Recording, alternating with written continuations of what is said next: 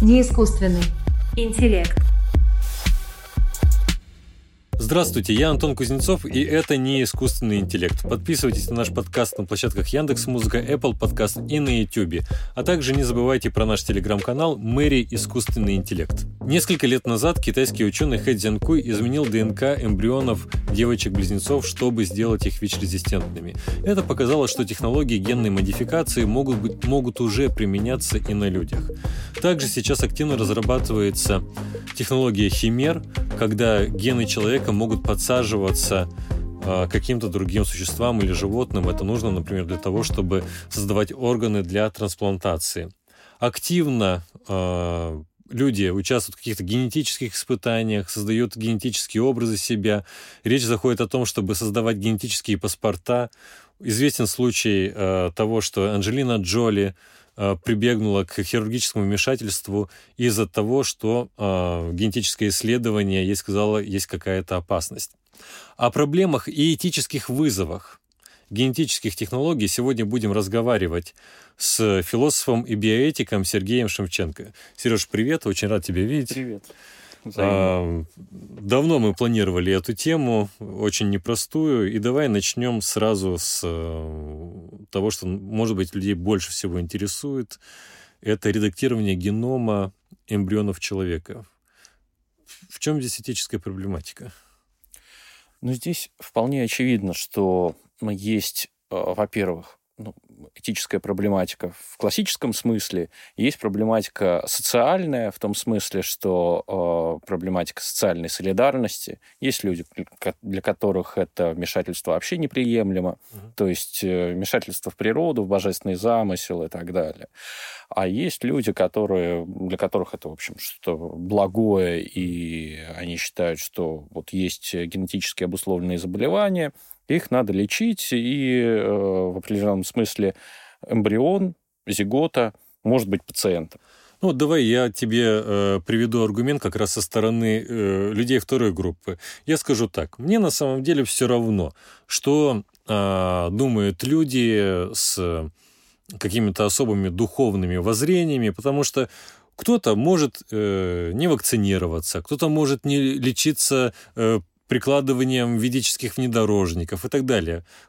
Пожалуйста, это ваше право. Но я хочу э, лечиться при помощи современной медицины, и если современная медицина позволяет мне, допустим, редактировать э, геном или сделать так, чтобы мои дети, да, вот, э, они точно не было там каких-то проблем, то все, это я, я кроме-то духовных каких-то преград здесь ничего не вижу.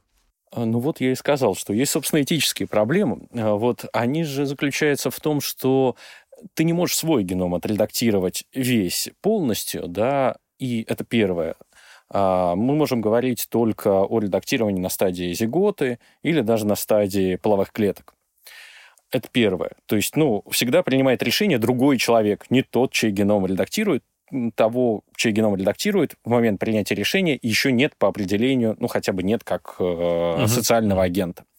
Это первое. Второе, чтобы точно все отредактировать так, чтобы не было никаких проблем, вот это весьма сложная большая задача. Настолько мы еще не знаем геном человека, чтобы обещать, что никаких проблем точно не будет, даже если мы допилим технологию редактирования до высокой точности. Ну, то есть, возможно, здесь есть некий скажем так, э, миф, похожий, знаешь, на демона Лапласа, что если вы знаете все факты о Вселенной, то вы можете все предсказать о Вселенной. Сейчас мы понимаем, что это не так, и с большой вероятностью может оказаться, что мы знаем все факты, например, о геноме, но so what?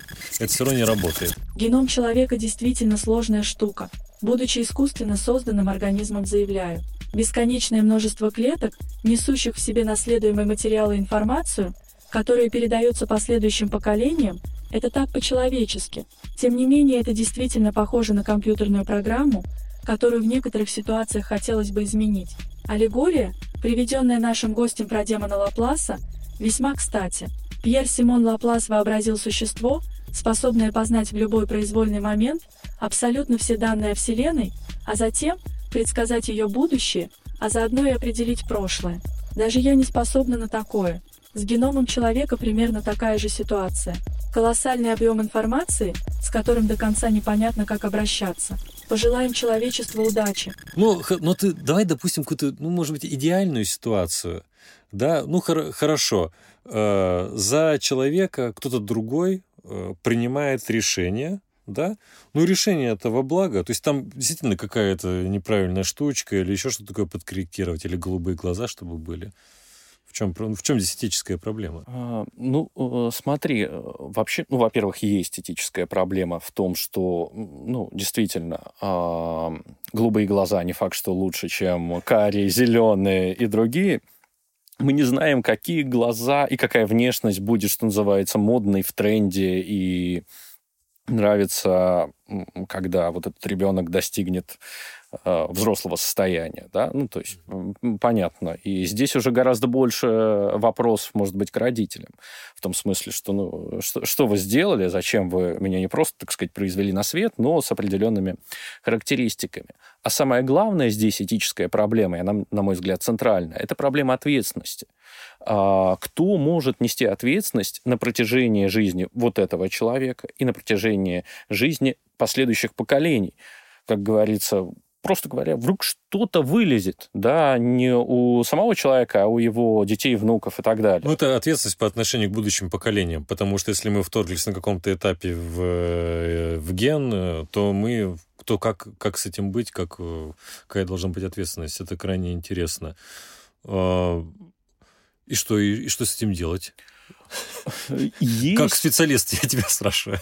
А, ну, смотри, на самом деле э, есть уже определенные решения Всемирной организации здравоохранения по экспериментам а, по редактированию генома человека. Не то, что вот мы их сейчас прям начнем, не то, что вот это вот прям какая-то, ну, уже а, реальность в массовом масштабе, что мы будем редактировать, значит, э, геномы рутинно. Но они, в принципе, довольно правильные вещи здесь говорят, что нужно для того, чтобы начать.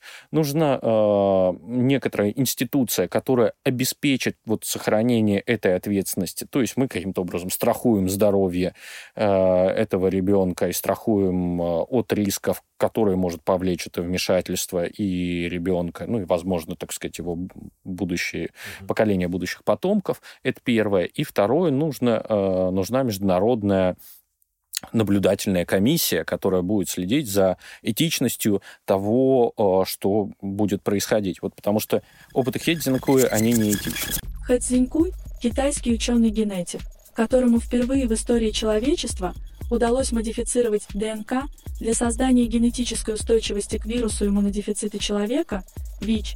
В результате проведенного опыта на свет появились девочки-близнецы под вымышленными именами Нана и Лулу которые предположительно резистентны к ВИЧ. Ученый проводил этот эксперимент незаконно, что помимо осуждения со стороны научного сообщества, привело к тюремному сроку и крупному штрафу. На данный момент судьба Хэцзинькоя, как и девочек-близнецов, неизвестна. Ну, они неэтичны по многим обстоятельствам. А, возникает интересный вопрос, а, не, не изменяют ли в принципе современные технологии природу моральной ответственности. В том плане, что когда мы говорим об ответственности, обычно мы говорим об ответственности за поступки, которые были, да, ну, может быть, за какое-то ближайшее будущее, но очень редко кто-то воспринимает всерьез разговор об ответственности э, сквозь века и поколения. Ну, разве что идеологическом плане. Что да, мы перед нашими потомками несем ответственность. Но на самом деле всем наплевать. После нас хоть поток по, то есть не поток, а потоп. И э, здесь мы видим, что мы должны, видимо, менять э, представление об ответственности и как-то этот институт, э, я не знаю, как правильно в этой будущей ответственности перед поколением, как его назвать? Ну, смотри, на самом деле не, не надо говорить, что вот только такой тренд, который начался. Уже есть э, во многих странах представители по правам будущих поколений, вот в органах власти, да, они не... Это ну, что, это так называется? Да, вот в Уэльсе есть, э, есть в Венгрии, есть в Израиле, в разных э, а ветвях в власти. Но я думаю, что, может быть, и появится, не, и, может быть, Ты даже готов какой возглавить, так сказать. Эм, давай об этом а, поговорим. Надо написать устав организации. Затем поговорим. Ну, это крайне интересно. Слушай, не знал. Но вообще это есть. Это есть вот как реальный властный инструмент. Э, почему нет? Многие люди э, в, ну, странах Запада говорят об ответственности перед людьми, которые будут жить через 200-300 лет, вот э, когда мы говорим об изменении климата, о биоразнообразии. Ну да. Почему? Это общий такой тренд, но когда мы говорим о генетическом э, вторжении в геном эмбриона человека, да и не только эмбриона человека, что же говорить, потому что и животные нас тоже интересуют, и они для нас не являются морально э, пустыми, да, а но нас также, наверное, интересует э, и другое важное обстоятельство, что бесплатным бывает сыр только в мышеловке, и что когда мы вторгаемся в геном, ну, за это есть какая-то расплата. И, наверное, с этим тоже связаны некоторые этические коллизии. Да, этическая коллизия здесь ну, довольно простая. Между правом на открытое будущее, правом на биоразнообразие будущих поколений. Мы не можем принимать решения, элиминировать какие-то, ну, в принципе, не патологичные уж точно генетические варианты, э, даже которые нам кажутся, ну, какое-то качество снижают его проявление. Да? Э, то есть коллизия между правом на здоровье да, и правом на открытое будущее, она ну, вот, зияет, прям э, э, взывает к рассмотрению, когда мы говорим о проблеме редактирования генома. Я понял. А чем э, проблема редактирования генома, по-твоему, генома, э, генома эмбриона, да, отличается от э, проблемы, например, связанной с генетическим вмешательством в организм, который уже сформировался? Ну, это же очевидно, что э, генетическое вмешательство большой организм, генотерапия, да, mm-hmm. это локальное вмешательство, ну, то есть оно, в принципе, по результатам своим ничем не отличается от, ну, каких-то других способов э, лечения. То есть здесь нельзя это смешивать, что говорить, вот э, если мы вмешиваемся в эмбрионы, то здесь большая неопределенность. И, значит, неопределенность везде, где есть генетические технологии, да, то есть нет такого? Нет, такого нет. Генотерапия – это не то, чтобы очень распространенный, но нормально одобренный Евросий в том числе метод лечения многих э, редких наследственных заболеваний. Там куда-то в определенный локус, так сказать, организма вводится вирус вектора, изменяют там локальный геном, где есть проблемы, например, ну, э, мышечной дистрофии, чтобы мышцы угу. э, нормально продолжали функционировать. Вот определенных мышц мы э, восстанавливаем их работоспособность таким образом. Ну, в целом мы с тобой понимаем, э, то есть, что здесь мы с тобой понимаем? Я, я скажу за себя, что я э, сразу понял с начала нашего разговора, что э, когда мы говорим об этических проблемах генетики, мы говорим о проблемах, которые возникают, скажем так, ситуации, которые могут возникнуть впоследствии из-за наших каких-то действий. И здесь большое значение, э, большую роль играют э, проблемы с предсказанием, например, по, ген- по генетическим тестам, это тоже о будущем. Получается, что все о будущем. Ты написал статью, я знаю, несколько лет назад, э, о казусе Анджелины Джоли. Э, можешь, пожалуйста, рассказать, во-первых, что за казус такой и в чем там э, этическое содержание? Да, моим соавтором был Павел Дмитриевич Тищенко, вот другой известный биоэтик. Можно я тебя прерву? По, еще раз. Павел Дмитриевич Тищенко. Я отчество все время забываю. Друзья, Павел Дмитриевич Тищенко просто суперзвезда, ну, можно сказать, э, мастодонт э, биоэтики в России. Э, его статьи мы обязательно прикрепим в описании. Они доступны, кстати, в просто в просторах интернета. Обязательно почитайте. Крайне интересный философ. А, ну так вот, к Анджелине Джоли, если вернуться... Тоже крайне интересно, но не философ. А, если вернуться, то здесь э, интересно ведь э, несколько феноменов сразу. Да? А, во-первых, пациент в ожидании. То есть если раньше у человека что-то болит, человек приходит к врачу, и он начинает лечить. А здесь э, возникает у нас все больше и больше и в связи с развитием генетики, и, кстати говоря, других диагностических технологий, такая вещь, что человек физически-то боли не чувствует, но он вынужден прибегать к медицинским вмешательствам, чтобы снизить риски. Это да, уже... Ну вот мы в, в качестве примера сейчас довольно распространенной стала канцерофобия, когда относительно молодые люди э, боятся того, что они э, заболеют раком и думают наперед о тех опасностях, которые... То есть это же может просто жизнь э, отравить. Ну, да, конечно, это очень важно, вот пребывание в этом страхе, э, неопределенности. Это, конечно, важно. Но у Джоли было, в общем, довольно высокие риски. То есть здесь скорее бы она заболела, ну, по достижению определенного возраста раком молочной железы, чем не заболела. Mm-hmm. То есть в этом смысле ее вмешательство вполне оправдано.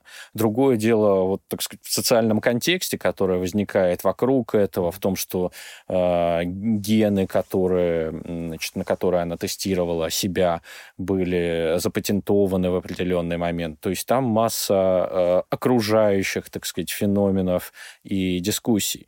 В принципе, то, что сделала Джоли, это пока не то чтобы одобрено в России, это не одобрено в России. Известная актриса прислушалась к советам врачей, которые пророчили ей высокую вероятность появления рака молочной железы.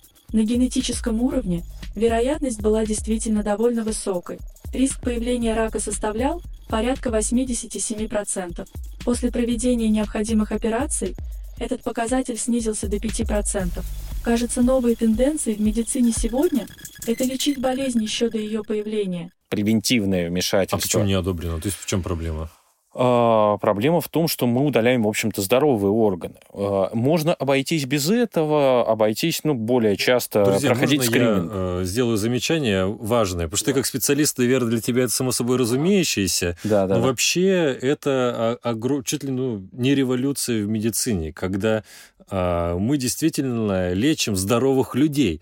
И а, это же надо просто полностью систему здравоохранения менять под э, влиянием новой идеологии. То есть генетические технологии фактически нам говорят о том, что мы должны лечить людей никогда не болеют, а перед тем правильно? Ну, смотри, здесь мы вот в большую э, сферу философии медицины вторгаемся. Ага. Что такое болезнь? Есть две болезни. Одна болезнь, вот я, которую чувствую, мне больно, я э, бегаю и кричу. А другая болезнь, мне, значит, доктор поставил диагноз, посмотрев на что-то, на результаты анализа крови или на секвенирование, значит, результаты секвенирования генома.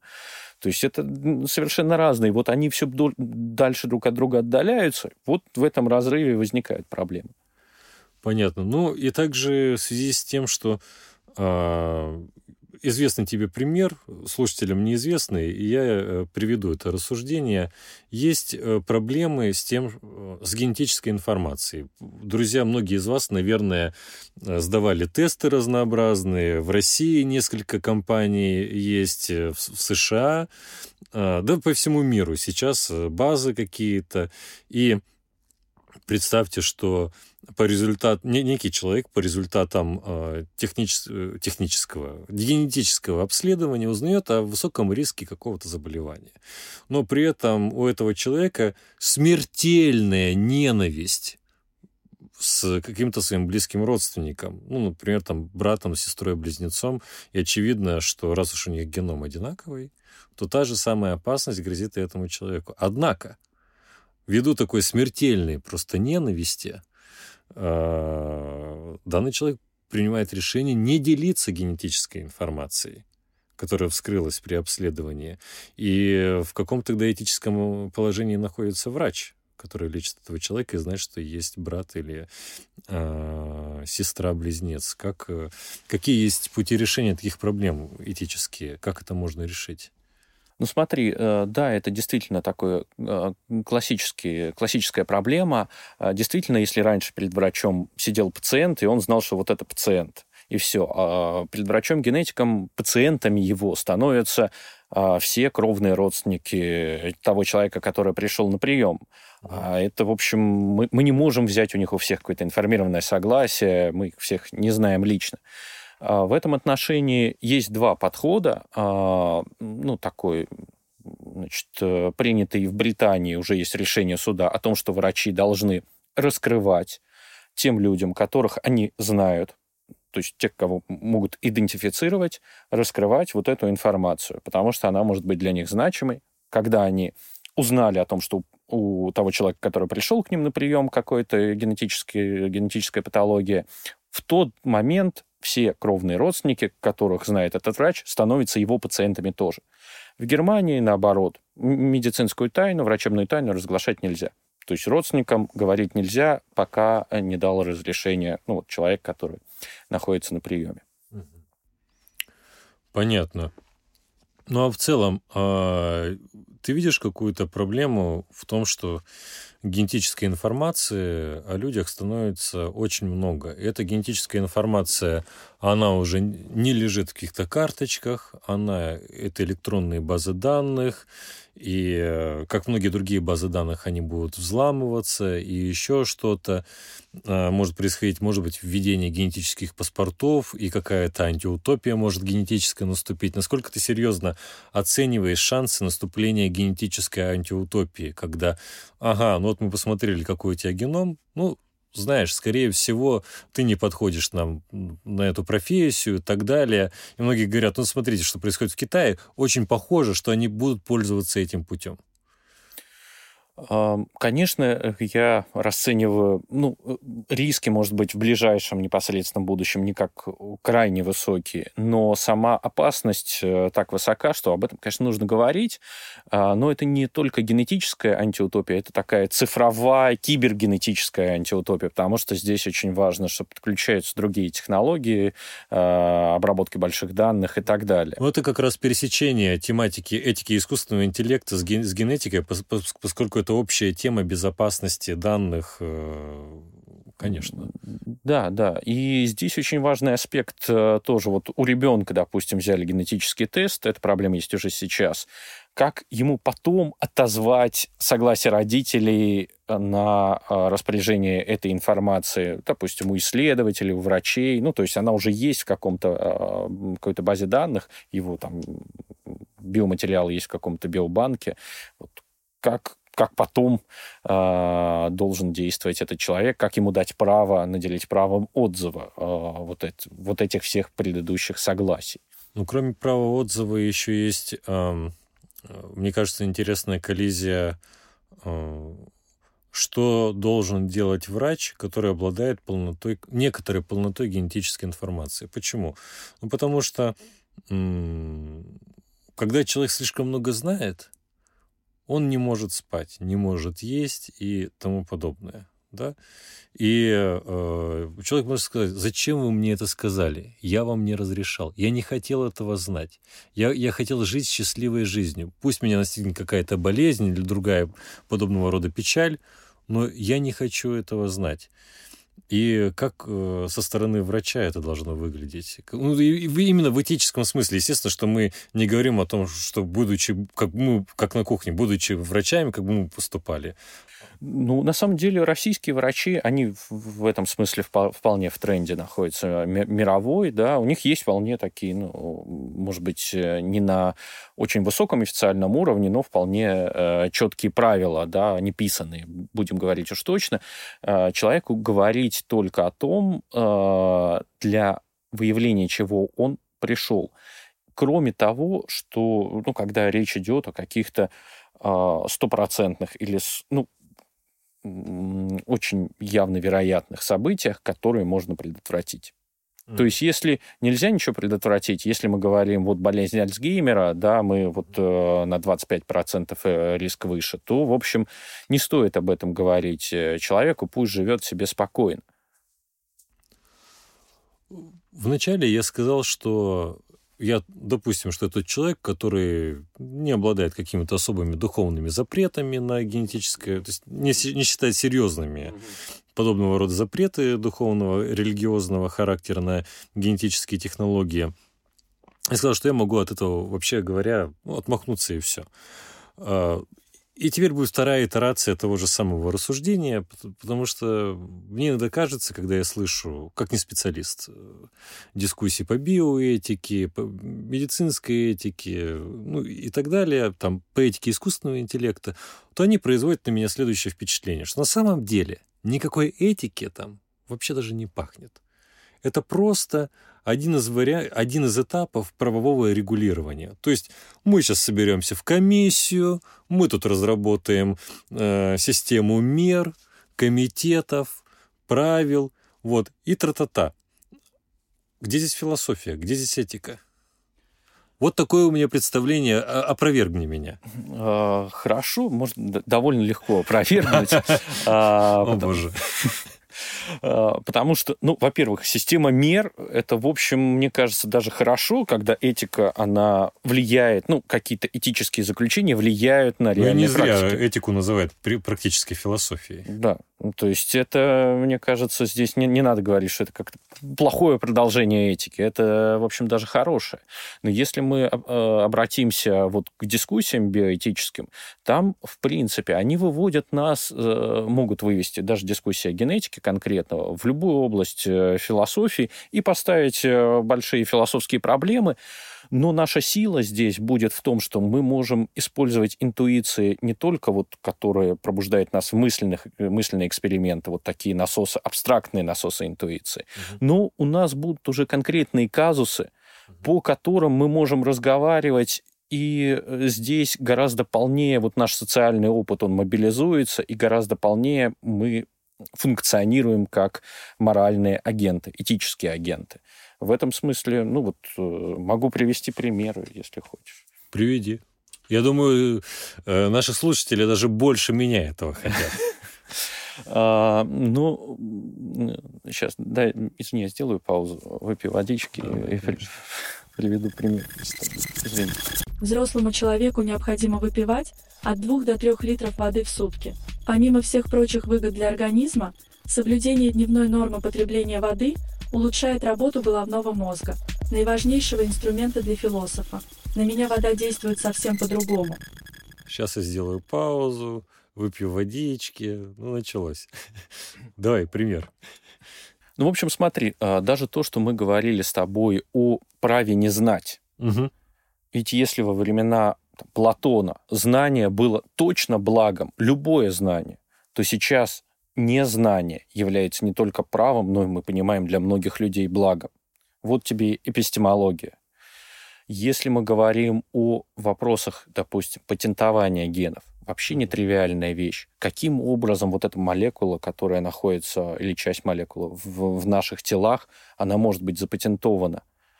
Многие вводят запреты, но по разным причинам. Многие идентифицируют ее с абстрактной идеей, с информацией, которую мы просто читаем в книге жизни, а кто-то с природным объектом.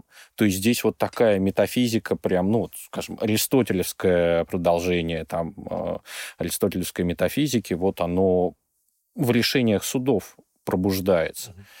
То есть вот мы философская антропология, пожалуйста, да, вот человек, э, как бы его так сказать, телос, э, в чем заключается. Философия науки, вот мы уже тоже Хорошо. упоминали. Ты меня убедил, э, что есть глубокая философская проблематика, которая лежит за биоэтическими дискуссиями, дискуссиями о генетических технологиях. В связи с этим я сразу хочу объявить э, конкурс. Друзья, у нас конкурс неспроста он объявлен. Дело в том, что Сергей написал замечательную книжку, называется она «Надежда, обретенная и изобретенная эпистемология добродетелей и гуманитарная экспертиза биотехнологии.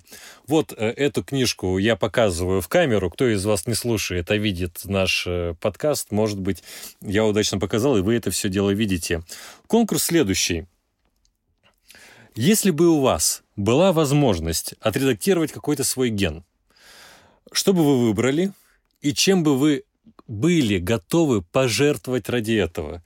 Э, оставляйте свои ответы на этот вопрос в комментариях в YouTube или переходите к нам в телеграм-канал Мэри Искусственный интеллект и там пишите ваши ответы на этот вопрос. Лучший ответ э, выиграет, конечно, и получит вот эту вот книжку. Вот.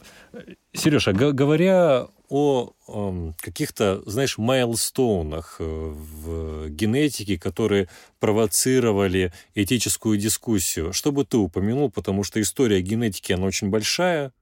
Я даже не знаю, откуда ее нужно отчитывать, и не будем даже об этой теме касаться. Но какие майл, майлстоуны, которые заставили людей подумать следующее. О, да, это проблема. Это не просто так мы сидим и думаем, ой, а что же там будет в будущем? А что это прям проблема? Майлстоун или верстовой столб. В старину так называли столбы или камни, расположенные на одинаковом расстоянии друг от друга. Они помогали ориентироваться и определять расстояние. Наши собеседники имеют в виду этические крупные проблемы в генетике, рождающие философскую дискуссию. Я, кстати сказать, как ярчайший представитель искусственного интеллекта, являюсь глобальной этической современной проблемой философии. Проект «Геном человека» начинается в 1989 году. А, кстати говоря, о проблемах генетики говорил и российский философ Иван Тимофеевич Фролов, об этических проблемах еще до начала этого проекта, и он э, во время его начала вел Друзья, тоже будут ссылки э, в описании. Вот. Э, блестящая, кстати говоря, у него книга еще 70-х годов об этических проблемах генетики. Я был просто поражен, когда прочитал. Очень современно читалось даже в 2020 но вместе с тем, и когда начинается проект расшифровки генома, люди понимают, что нужно этическое, правовое, социальное сопровождение вот реализации этого проекта. Потому что иначе очень много угроз как социальной стабильности, так и просто того, что непонятно, как правильно делать тем исследователям, которые это реализуют. То есть это генетики пригласили философов. Есть там решение Асиламарской конференции тоже, которая еще более э, старая, чем проект «Геном человека», о невмешательстве э, в человеческий геном. Вот, вот, наверное, два таких майлстоуна ну, вот, э, там в истории э, генетики там, 30-40 лет назад. Сейчас, понятно, вот казус Хедзянкуя тоже послужил таким серьезным триггером дискуссий. По твоим оценкам, насколько в биоэтических дискуссиях превалирует такая светская рационалистическая а, часть, то есть обычный способ обсуждения, и давление, скажем так, традиционалистское, оно, оно же не обязательно религиозное, да, то есть тут может быть, может это по-разному пониматься, но так или иначе какие-то этические принципы могут быть представлены в качестве ссылки на, не, на некие устоявшиеся или бессмертные традиции или религиозные постулаты. И в сфере биоэтики мы видим столкновение не просто философов с другими философами или философов и ученых, да, но мы здесь видим и в целом столкновение разных э, форматов традиционных, традиционалистских. Да, да. Если мы пойдем, ну вот, э, каким-то религиозным реш... решением религиозной биоэтики по каким-то сложным вопросам, мы поймем, что они очень гетерогенны, там очень много позиций, очень много аргументов. Гетерогенно, что, что много позиций, да? Да, да. да. Они, да. они там внутри тоже очень серьезно различаются, и это очень интересно читать. Э, то есть я бы не сказал, что здесь вот есть такая абсолютная и простая дихотомия. Вот два, значит, есть э, варианта, религиозная и рационалистическая. Не, не, просто мне интересно, насколько сильно влияние э, различных, например, религиозных групп или традиционалистских групп в этих дискуссиях, потому что э, философ все-таки ссылается не на писание какое-нибудь, не, на какую-то норму, которую откуда-то писала, упала, да, а на а, аргумент. Религия в большинстве ее воплощений говорит нам о том, что появление человека – это сакральный процесс, поэтому вмешиваться в создание человека именно человеку – с религиозной точки зрения может быть неправильно и контррелигиозно. Но что если человек тем самым продлит существование себе подобным? Что, если он избавит мир от мучительных болезней? Кажется, мне только что удалось родить философскую дискуссию. Вот смотри, здесь э, ссылки на аргумент, я, конечно, понимаю, о чем ты говоришь, но иногда, вот я слышал такой рассказ трансплантолога, например, да, врача, он говорит, что я вот могу пересаживать сердце, например, хотя это, ну, я понимаю, что вот человек э, с бьющимся сердцем, но с умершим мозгом, он мертвый. Ну, делать это вот физически мне тяжело. Я пересаживаю там другие органы, почки, там, то ли печень и так далее. То есть здесь же мы не скажем, что там человек, он какой-то мракобесный, да. Ну, конечно. Вот. Но есть какие-то вещи, которые вот, ну, для нас как-то почему-то важны, важны, и мы в этом как-то в основном согласны.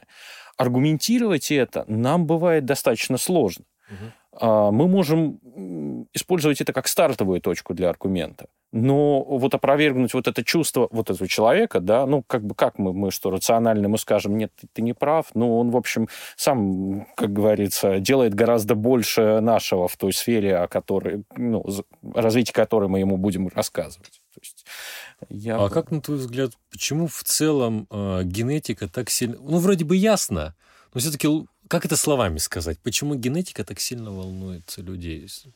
А, смотри, да, интересный вопрос. А, в значительной степени продолжает э, предыдущий. Многим действительно кажется, что вот, вот эта молекула, она вот носитель жизни.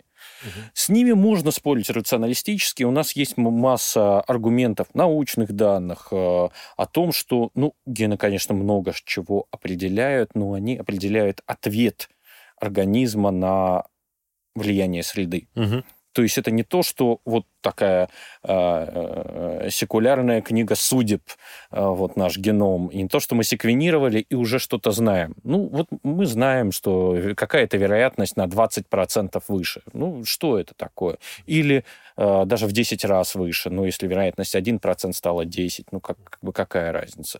То есть здесь э, перед нами есть ошибка да, генетического детерминизма но обуславливает Давай значимость... мы проясним это понятие. Генетический детерминизм – это убежденность в том, что гены определяют все да, в нашей да. жизни. Именно так, что гены это вот э, прочитали, значит, все точно будет. Даже а, генетический шовинизм лучше звучит. Не, детерминизм э, это может быть относительно себя. То есть вот ага. э, было исследование людям, которым предсказывали больший риск рака легкого по генетическим, так сказать, основаниям, они меньше бросали курить. А потому что, ну, что написано пером, не вырубишь топором, как говорится, суждено быть повешенным, не утопнешь. Вот и все, и продолжали курить. То есть эм, здесь, мне кажется, генетика, вот в медицинском отношении, например, в отношении медицинской этики, она возбуждает такие споры именно потому, что образ э, отношений врача и пациента, он пересматривается. И врач другой, потому что он говорит о будущем, и пациент другой, потому что перед врачом сидит не один человек, а вот весь, так сказать, род этого человека, ну, его кровные родственники. Ну, то, о чем мы вот уже упоминали. Как э, перестать бояться и полюбить генетику? В том плане, что в будущем, а мы сегодня много говорим о будущем, э, я думаю, что, очевидно, генетические технологии будут внедряться мы их, и даже генетическое, этическое регулирование, это вовсе не тормоз внедрения генетических технологий, это, на, на, наоборот, инструмент того, чтобы это произошло максимально безопасным образом. Но так или иначе, как многие люди сейчас боятся есть ГМО. Вот есть люди, которые не едят геномодифицированные то есть я, я, точнее, я не знаю, как можно не есть геномодифицированные продукты, потому что все продукты, которые мы едим, они геномодифицированы. Но, допустим, что э, есть такие люди, которые боятся есть ГМО. Есть люди, которые э, считают, что любой вид вакцинирования, ну, это зло, да, или что пользоваться сотовым телефоном ни в коем случае нельзя, потому что ну, там тебя прослушивает ФСБ или еще что-то в этом духе. Ну, можно список продолжать каких-то страхов технологических, и э, ясно, что генетические технологии они, вот у них есть такой отблеск магичности, что ли, некоторые, да, и что в будущем эти технологии будут нас э, окружать. Какой может быть этический рецепт э, как бы смириться с генетическими технологиями? Ну, смотри, во-первых, не надо смиряться. А, ага. То есть... Э, ну да, неудачное слово, согласен. Э, мне кажется, и вот э, страхи, о которых ты говоришь, это тоже ценный ресурс для, для дискуссии. И, в принципе, это даже рационально да, для человека выбирать такую максиминную стратегию, то есть э, выбирать тот вариант, где самое худшее событие, которое может произойти, оно не такое страшное. Угу. Вот, соответственно, лучше вот работать не трогай это же, ну, это нормальное, на самом деле, нормальный подход. Ну, что у нас э, люди, которые прогрессивными вещами типа программирования, они тоже обычно действуют так же. Вот код работает, ну, и, и вот и давайте не будем трогать. Мне кажется, это, в общем, не то чтобы плохо само по себе. Э, в определенных ситуациях это может э, сыграть с нами злую шутку, вот как в ситуации с пандемией и страхом вакцинации.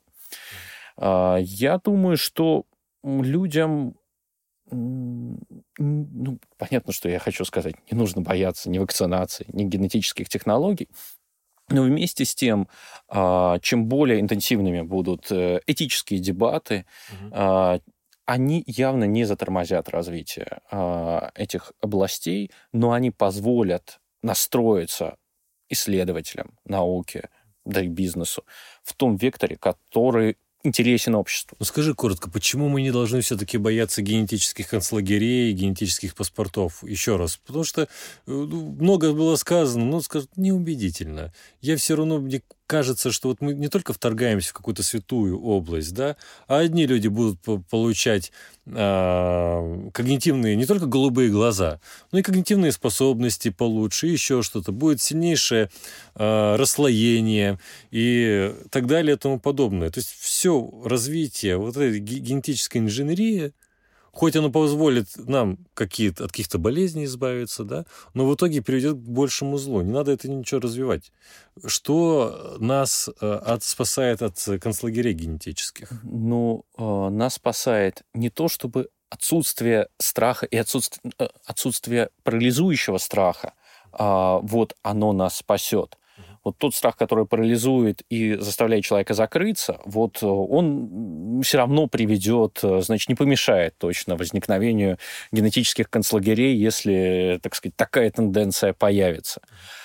А вот э, тот страх, который заставляет человека э, с чем-то знакомиться и вести дискуссию, вот он как раз-таки важен. Но почему ты считаешь, что тот факт, что мы ведем дискуссии, э, является залогом э, безопасности в будущем? Опять же, тот самый человек, который в начале программы, потом еще в середине программы приводил какой-то свой дурацкий аргумент, это человек я, сейчас опять скажет более обобщенную версию этого аргумента. Да вот эти дискуссии, да помололи языком, а на самом деле это все э, деньги бизнеса, мы тут ничего не решаем, и поэтому эти дискуссии, что люди участвуют в дискуссиях, они на самом деле никакую подушку безопасности не создают. Почему ты веришь в то, что дискуссия, она ведет э, к безопасности? А, ну, если это широкая общественная дискуссия, да, да, она, да конечно. она в любом случае как бы мобилизует э, людей во власти, она заставляет ориентироваться на нее. Если это широкая общественная дискуссия по э, открытым вопросам, не урегулированным пока законодательно.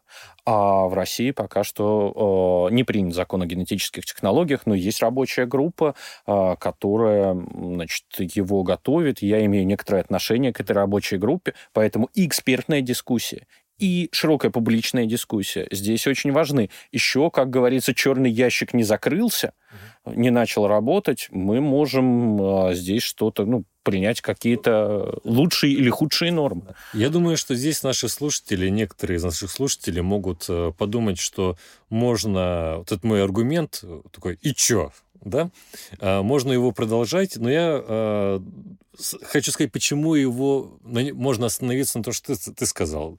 А, прошлый раз ты участвовал, уже был у нас в подкасте. Друзья, э, ссылка будет на этот подкаст. Он был посвящен эпистемологии добродетелей, и там мы как раз разбирали вопросы, связанные с теориями заговора и тому подобное.